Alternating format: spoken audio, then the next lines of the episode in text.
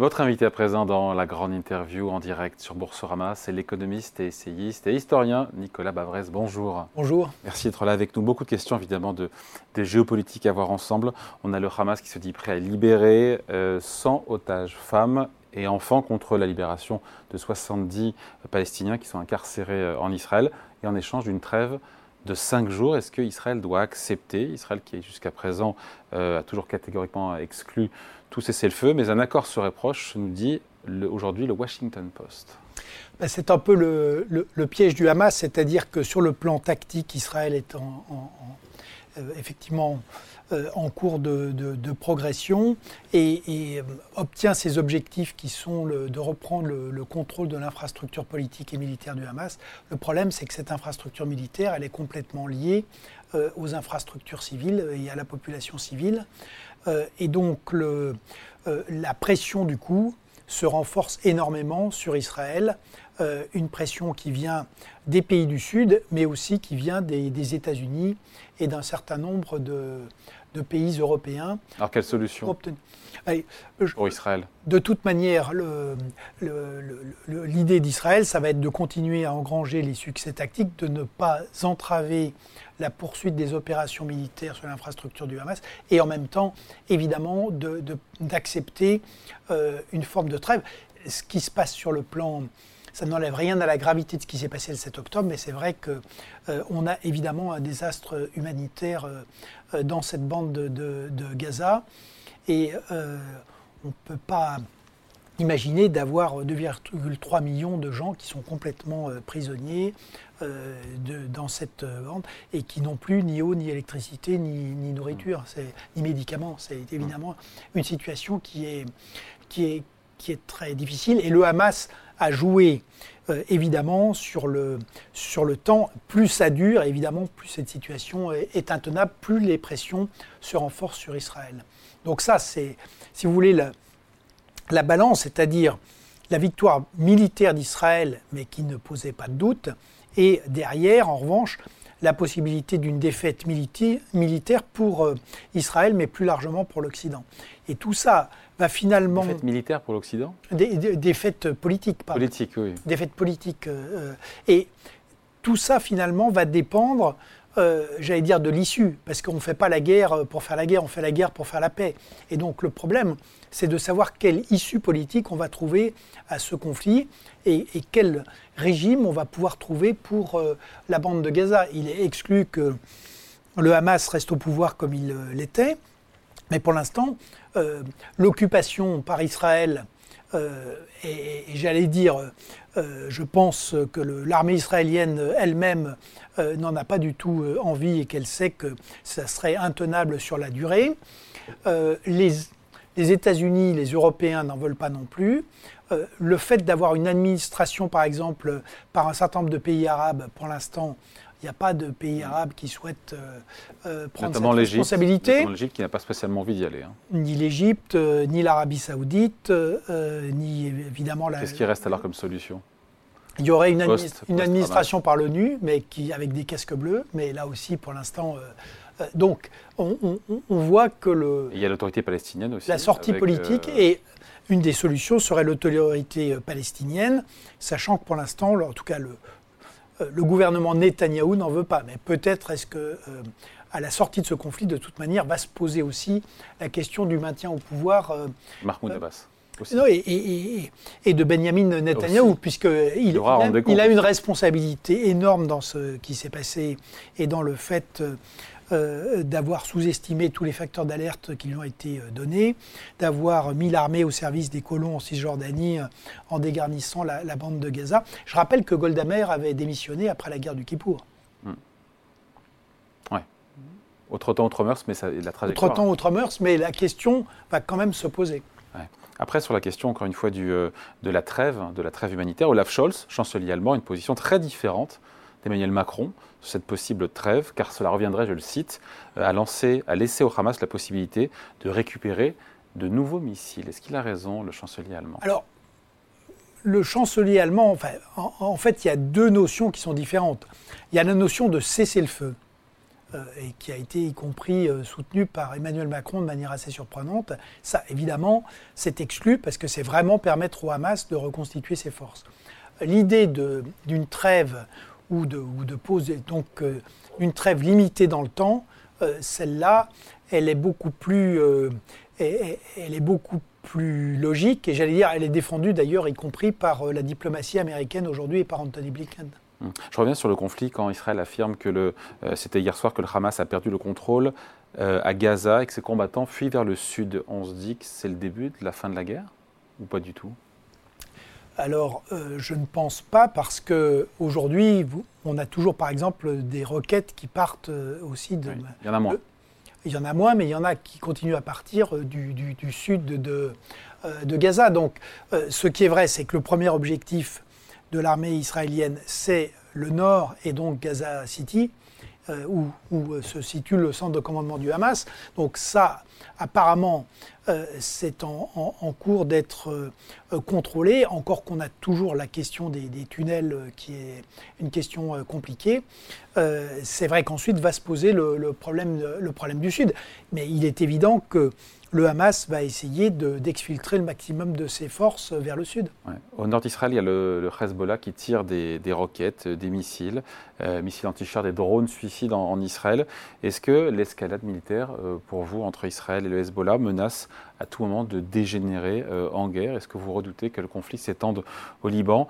Il faut rappeler que le, euh, le, Hezbollah dispose d'un arsenal qui est assez impressionnant en matière de, missiles, 100 000 roquettes et missiles, dont certains euh, ou certaines ont des portées jusqu'à 500, 600, 700 km, donc pouvoir frapper partout en Israël. Euh, le risque de l'escalade, il est évident, il existe, euh, il existe en Ukraine, euh, et il existe. même si le discours de Nasrallah est assez pas ambigu, mais en tout cas pas clair. Voilà, mais je reprends votre question. Est-ce que ça peut basculer à tout moment? La réponse est oui. Donc, ce qu'on peut dire pour l'instant, c'est que la dissuasion mise en place par les États-Unis avec leurs deux porte-avions a été assez efficace, mais aussi par des messages diplomatiques hein, qui ont été adressés, y compris euh, y compris à l'Iran, et pour l'instant ça fonctionne. Est-ce que ça fonctionnera euh, tout le temps? Euh, Réponse, personne n'en sait rien, donc le risque existe. et, c'est vrai que c'est très important. Pourquoi? Parce que si on, reprend le lien avec l'économie, pour l'instant, l'impact sur l'économie est, faible parce qu'il n'y a pas eu de transmission au pétrole. Il n'y a pas de transmission au pétrole parce que l'Iran n'est pas rentré directement ou de manière euh, euh, proche euh, dans le conflit, à travers notamment le Hezbollah. Si c'est le cas, évidemment, on aura un impact sur le, prix du, le prix du pétrole et donc un impact sur l'économie mondiale qui sera beaucoup plus fort. Si l'impact, pas si l'impact, si le conflit devait s'étendre, on ne sait pas, d'ailleurs qu'il s'étende ou pas au Liban ou en Syrie, est-ce que quoi qu'il en soit, cela signifie que ça se traduit par une plus grande implication des forces américaines, des forces militaires américaines au Proche-Orient, quoi qu'il arrive?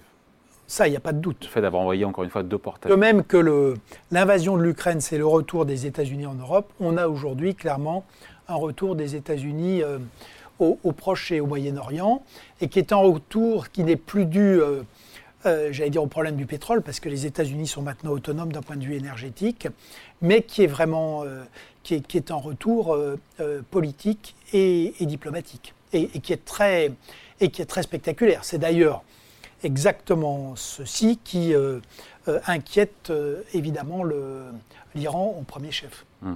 Le président de la République, chez nous ici en France, il a, on l'a senti, il a durci le ton contre Israël en lançant, encore une fois, différents appels des, des cessez-le-feu humanitaires, après avoir répété pendant plusieurs semaines qu'Israël avait le droit de se défendre. Est-ce que vous notez ou pas, ou ce sont les mauvaises langues qui notent une inflexion euh, dans la position de la France pas une, euh, depuis, le début du conflit? C'est pire qu'une inflexion. Je crois que le, euh, on ne peut pas faire du en même temps en matière diplomatique et en matière stratégique. Ça a été une énorme erreur sur l'Ukraine où on a perdu beaucoup de temps à, un dialogue qui était un dialogue parfaitement vain avec Vladimir Poutine. Aujourd'hui, ce pas des inflexions, ce sont de vraies contradictions malheureusement. Il y a chez Macron des, des contradictions, un manque de cohérence? Oui. Qui a été relevé, qui est relevé maintenant partout. il y avait une énorme erreur lors du discours en Israël, c'était d'appeler à une coalition contre le, Hamas ou à prolonger la, coalition contre l'État islamique. C'est tombé déjà. Vous voulez quand même dire, bah, c'est tombé aux oubliettes, mais ça a quand même été entendu par tout le monde comme euh, une énorme euh, erreur. Israël, parce que bah, parce que le, ça veut dire concrètement qu'on euh, on aurait des, des, des, troupes de pays membres de l'OTAN et de pays arabes modérés qui iraient, qui s'associeraient à des troupes israéliennes pour intervenir sur la bande de Gaza. Donc évidemment, Israël n'en veut pas, les pays arabes modérés n'en veulent pas, les alliés de la France n'en veulent pas, personne n'en veut. Mm. C'était une idée absurde. Alors on a essayé de rattraper les choses en disant que finalement c'était une coalition euh, humanitaire pour Gaza. Je note que bon, d'abord c'est un, bon, c'est une manière d'essayer de se rattraper qui n'est pas très convaincante.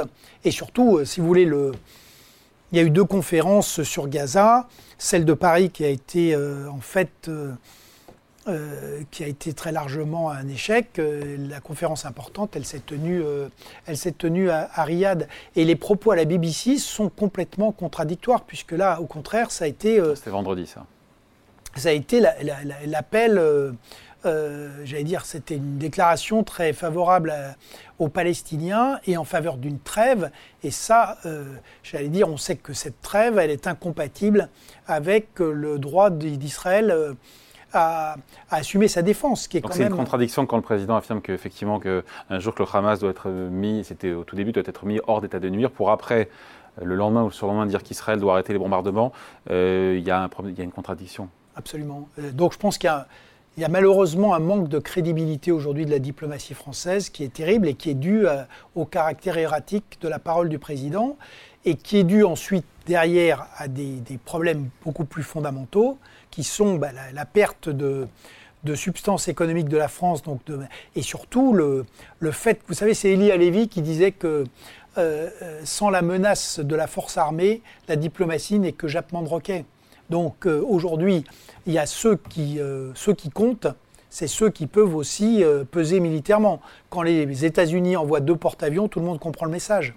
La France envoie le tonnerre, soi-disant, pour faire de l'action humanitaire, alors qu'on apprend ensuite ce, ce, dont on se doutait, qu'on peut accueillir euh, quatre euh, blessés. Euh, enfin, c'est tout simplement non crédible. On aurait mieux fait. Quelle devrait être la position d'Emmanuel Macron et de la France dans le cadre de ce conflit? En fait, la position, c'est la position traditionnelle de la diplomatie française qui était tout à fait, qui était tout à fait sage. C'est-à-dire, premièrement, il y a un droit légitime d'Israël à assurer sa sécurité. On ne peut pas laisser 1200, euh, aucun État ne peut accepter que 1200 de ses citoyens soient euh, assassinés, euh, et, tués dans des conditions aussi abominables que ce qui s'est passé le 7 octobre. Et aucun, on ne peut pas demander à un État de laisser intacte la structure qui a permis d'effectuer ces actes. Ensuite, la riposte, elle, la riposte, elle, doit évidemment s'inscrire dans, dans deux choses. Premièrement, euh, le droit de la guerre, donc elle doit être proportionnée, et évidemment, elle doit euh, essayer de limiter au maximum les pertes civiles. C'est ce que elle fait doit aussi. C'est ce que fait ou pas Israël C'est ce que fait plutôt Israël en ayant appelé euh, la population à aller vers le sud. Les, bombardements, quand même, c'est le seul endroit du monde où on envoie des textos avant de, de bombarder. donc c'est certainement pas idéal.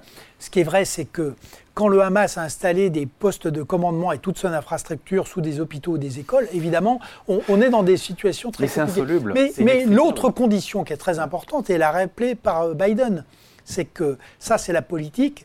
Euh, quand Joe Biden est allé euh, en Israël, il a bien dit ne faites pas les erreurs que nous avons faites après le 11 septembre. Et c'est ce que je rappelais sur la nécessité pour Israël de bien réfléchir à la sortie de cette guerre qui ne pourra pas durer éternellement, et il faut une sortie politique. Et la sortie politique, c'est de savoir comment on va... Quelle nouvelle administration? Quelle nouvelle administration à Gaza? Et on n'a pas la réponse. Euh, quel nouveau cadre? Exactement. Et en tout cas, euh, ça me paraît très difficile de dire que c'est complètement en dehors du Hamas et complètement en dehors de l'autorité palestinienne. Et à un moment donné, il faut, euh, il faut, il faut faire des choix. Et, donc, donc ça, c'était le, et le deuxième plan pour la diplomatie française, c'est bien celui-là, c'est de rappeler que, euh, par ailleurs, traditionnellement, nous avons défendu une solution à deux États qui est la seule qui soit raisonnable à moyen terme. Elle suppose évidemment d'avoir des, des, interlocuteurs et des garanties de sécurité pour, euh, tout le monde. Je reviens au président de la République. Il, cherche surtout, euh, au-delà des, du problème de cohérence, peut-être à éviter, encore une fois, une importation de ce conflit euh, au Proche-Orient sur le sol français. C'est ça aussi hein, qu'il. oui, mais ça, j'allais dire, ça, ça c'est une position de déni parce que l'importation, elle, est, elle est déjà là. Je rappelle qu'on a quand même un professeur de français qui a été assassiné en lien direct avec ces événements. Donc, l'importation, il y a, si vous voulez, il y a deux dossiers sur lesquels la politique intérieure et la politique, euh, politique intérieure et extérieure sont totalement mêlés. C'est l'Algérie et euh, euh, le Israël-Palestine. Ensuite, on peut dire qu'on ne veut pas les.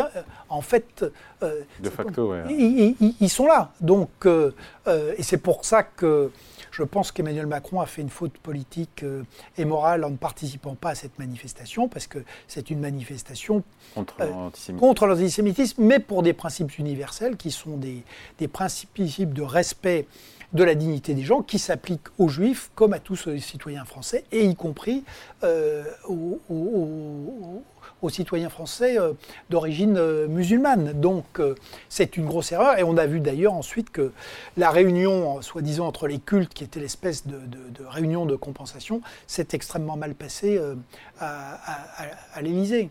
Et donc, qu'est-ce qui en est sorti d'ailleurs? Bah, il n'en est sorti rien parce qu'en fait, ça s'est très mal passé, notamment euh, quand le reproche a été fait, ce qui est par ailleurs un reproche exact, euh, aux représentants de la communauté musulmane euh, d'avoir été complètement absent de la manifestation contre l'antisémitisme. C'est vrai que cette manifestation, elle ressemblait beaucoup aux manifestations post-Charlie, c'est-à-dire que cette, les minorités visibles étaient absentes, on avait une population euh, plutôt âgée, pour le coup très respectueuse des institutions, qui a défilé dans le calme, dans la dignité, euh, mais qui, qui n'est qu'une euh, mm. qui n'est qu'aujourd'hui qu'une partie de une partie de la France. Mais si vous voulez,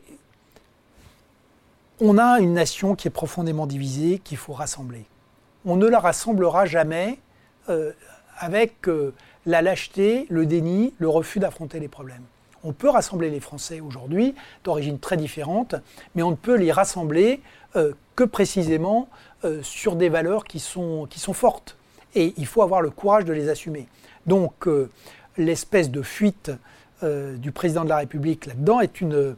On voit cette difficulté. Il, il avait critiqué l'existence d'une civilisation française, d'une culture française, des paroles qui étaient extrêmement maladroites. Et je crois que il a un vrai défaut d'incarnation de ce qu'est la République et un défaut d'incarnation de, la France. Et le pire que nous puissions faire aujourd'hui, si vous voulez, si, pour réunir la France, euh, il faut incarner ces valeurs. Il faut les assumer de manière euh, euh, forte. Et si nous faisons ça, nous pouvons y arriver. Il y a une institution qui montre que c'est parfaitement possible, ce sont les armées. Je rappelle que les armées françaises se sont battues dans des environnements extrêmement compliqués euh, euh, en Afrique et qu'on trouve, euh, et y compris d'ailleurs dans les gens qui ont perdu leur, leur vie, on trouvait des gens de toutes origines et des gens qui se battent et qui se sont battus côte à côte. Je rappelle que le, la première victime de Mohamed Merah, c'est un soldat français d'origine musulmane. Donc, et, et c'est vrai que, vous voyez, on est toujours dans le défensif. Pourquoi cette peur d'importer un conflit dont on sait qu'il est déjà là Donc euh, ça ne sert à rien. En revanche, à partir de la réalité de la France, il faut reconstruire une nation. Bon, autre sujet à voir ensemble, euh, plus économique pour le coup. Euh, c'est intéressant parce que hum, quand on regarde l'inflation au global, on dit quand même qu'elle semble en passe d'être terrassée. On a eu 3,7% d'inflation aux États-Unis, on aura encore des chiffres qui vont tomber aujourd'hui, 2,9% euh, en zone euro, euh, en glissement annuel. Voilà, est-ce que le job est en train d'être fait par les banques centrales? Alors oui, mais dans des conditions qui sont très différentes, parce que ce qui est quand même frappant, c'est l'incroyable divergence entre les États-Unis et, l'Europe. C'est-à-dire qu'aujourd'hui, l'inflation est à peu près la même. Sauf que nous, en Europe, on est très vulnérables parce que ce que vous avez rappelé, c'est que si on a une escalade du conflit au Moyen-Orient, euh, le pétrole double Et si le pétrole double, l'inflation, elle est massivement de retour en Europe. Ça nous montre bien la différence de nature de cette inflation. Elle était massivement importée en Europe et en fait, elle était plutôt intérieure aux, États-Unis. Le, paradoxe des États-Unis, c'est que on a vu les dernières statistiques de, de croissance trimestrielle. Alors, c'est évidemment pas à prendre avec précaution, mais quasiment 5%, pendant que la zone euro est en, en, récession. Mais si vous voulez, sur longue période, depuis 2013, en 2013, le PIB euh, de l'Union, c'était 91% du PIB des États-Unis. Aujourd'hui, c'est 65%. Donc la glissade est incroyable. Donc l'Europe décroche Complètement. elle décroche en termes de productivité. Aujourd'hui, les gains de productivité en, Europe, c'est zéro. Aux États-Unis, c'est 2,1%. Les, depuis 10 ans, afflux de capitaux aux États-Unis, plus 20%. En, euh, en, Europe, 0%. Donc, il y a un énorme fossé qui se creuse. Alors, aux États-Unis, tout est loin d'être parfait. Il y a des choses qui sont dramatiques, notamment les problèmes d'espérance de vie. Euh, et donc, tout n'est pas négatif en Europe. Mais il y a vraiment euh, un, réveil de l'Europe. On parle toujours de l'incapacité de l'Europe euh, à s'assumer sur le plan de la sécurité et de la souveraineté. On a raison, mais on ne voit pas que l'Europe est en train de... Euh, changer. surtout de disparaître sur ses points forts qui étaient l'économie et le commerce. Sur le commerce, entre la Chine qui prend le contrôle de toutes les clean tech, les États-Unis avec l'IRA qui font à la fois de la réindustrialisation, de la transition écologique et de la stabilisation de la classe moyenne. Mais la première zone économique mondiale depuis 2010, de zone d'échange, c'est l'Asie. Et la Chine la structure autour du RCEP. Et nous, en Europe, on avait un atout formidable qui était le grand marché, et on est en train de le laisser euh, se décomposer entre euh, les renationalisations euh, de, normes, les taxes. Là, comment vous expliquez que malgré ces bonnes performances économiques des États-Unis, taux de chômage sous les 4%, 55% des, des, électeurs américains désapprouvent le bilan de Joe Biden Alors c'est la grande... C'est le grand paradoxe, c'est la grande faiblesse des États-Unis, c'est bien sûr le, euh, la possibilité d'un deuxième mandat de Donald Trump. À un euh, an de l'élection, aujourd'hui, il est devant dans les sondages, dans cinq des six États clés de l'élection. Et d'une manière générale, il est à 49% dans les sondages et, Biden à 45%. Le paradoxe de Biden, c'est que euh, après le, le loupé complet du retrait d'Afghanistan, il a plutôt fait une excellente politique étrangère, il fait une très bonne politique économique bah et il n'en est pas crédité. Et il n'en est pas crédité à mon avis, euh, pour deux raisons. C'est-à-dire que le, il y a un vrai doute sur son euh, euh, leadership. On l'a quand même vu plusieurs fois en situation de se demander si, si, vraiment il n'était pas trop âgé.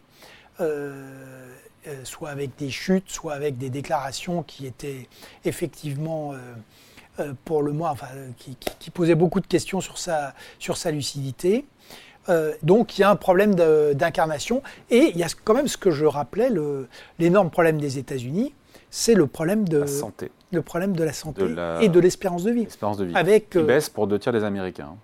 Exactement, et qui baisse euh, notamment pour toute une partie de cet inférieur de la classe moyenne qui continue à se... Et le paradoxe, c'est que ça monte beaucoup pour les hispaniques, ça monte pour la population noire, c'est la population blanche qui est la plus touchée par cette dégradation de l'espérance. Et l'espérance de vie est inférieure aujourd'hui aux États-Unis à ce qu'elle est en Chine, ce qui est quand même euh, euh, ahurissant. On se quitte là-dessus justement, la Chine et les États-Unis. Il y a cette rencontre euh, en fin de semaine entre Joe Biden et Xi Jinping dans le cadre du sommet de la PEC à San Francisco. On sait que c'est tendu évidemment. Est-ce que c'est l'occasion d'un dégel dans la relation Alors elle est très importante. Ça devrait être un dégel mais sans doute pour des raisons temporaires. C'est-à-dire que la Chine de Xi est vraiment dans une très grande difficulté économique, euh, démographique. Aujourd'hui, c'est la première fois, les, le, solde net des, capitaux, ce sont des retraits de Chine. Et donc c'est massif. Et comme euh, Xi n'arrive pas à relancer euh, l'économie intérieure parce qu'il y a une énorme défiance envers, envers son pouvoir, il a, si vous voulez, le, l'espèce de contrat politique implicite depuis Deng qui était vous vous enrichissez euh, et vous êtes libre tant que vous ne touchez pas à la politique, ça, Xi l'a complètement cassé. il n'y a plus d'enrichissement. les gens sont quand même assez largement bloqués en Chine et ne peuvent plus circuler et voyager librement. Et par ailleurs, on a remis le Parti communiste dans les entreprises, les universités, les centres de recherche. Et ça, ça ne marche pas. Donc, euh, Xi Jinping est obligé d'essayer de... le seul moyen de relancer l'économie chinoise, c'est par l'extérieur. Et euh, les échanges de la Chine avec les États-Unis et l'Europe sont en euh, chute libre. Et ça, ça fait quand même des centaines de milliards d'excédents. Donc, il a invité à Hong Kong cette semaine plusieurs centaines de responsables économiques euh, américains, notamment de responsables de la finance, et il veut voir des responsables économiques américains. La condition de ça, c'est que les États-Unis vont lui demander deux choses en échange. Premièrement, euh, le fait euh, de prendre de la distance avec Vladimir Poutine sur l'Ukraine, en tout cas de ne pas le soutenir de manière active, et le fait d'expliquer à l'Iran euh, qu'il ne faut surtout pas jouer le jeu de l'escalade au Moyen-Orient. Et la deuxième contrepartie, elle est strictement militaire. Les Chinois ont arrêté toute forme de coopération euh, militaire, puisque les, responsables des armées se parlaient auparavant. Ça fait maintenant plusieurs années qu'il n'y a plus aucun contact, et notamment qu'il n'y a pas de gestion euh, possible des incidents en mer de Chine, les incidents aériens et les incidents maritimes. À chaque fois qu'il y a eu une rencontre, les États-Unis ont demandé le rétablissement de ces mesures de confiance. Les Chinois ont toujours refusé. Et là, il va y avoir une demande très claire qui est derrière l'idée d'installer entre les États-Unis et la Chine un peu le, en, plus moderne et plus étendu l'espèce de système de téléphone rouge qui avait été mis en place après Cuba entre les États-Unis et l'Union soviétique. Donc des gels temporaires. Et franchement, ce serait une très bonne idée. Xi est dans une position très compliquée. Je pense que euh, tactiquement, euh, il fera sans doute des concessions.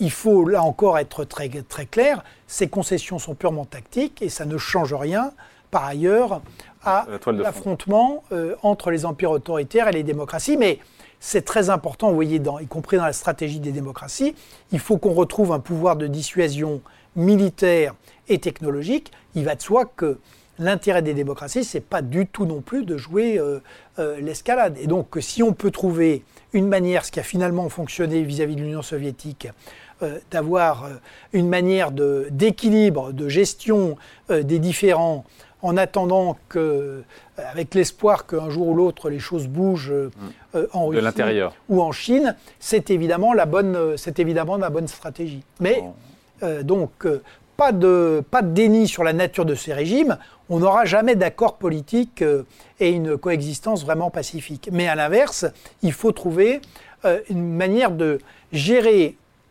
la conflictualité pour éviter qu'elle ne, ne s'emballe et qu'elle échappe, euh, et qu'elle échappe à tout contrôle. Allez, merci beaucoup. Toujours passionnant d'échanger avec vous.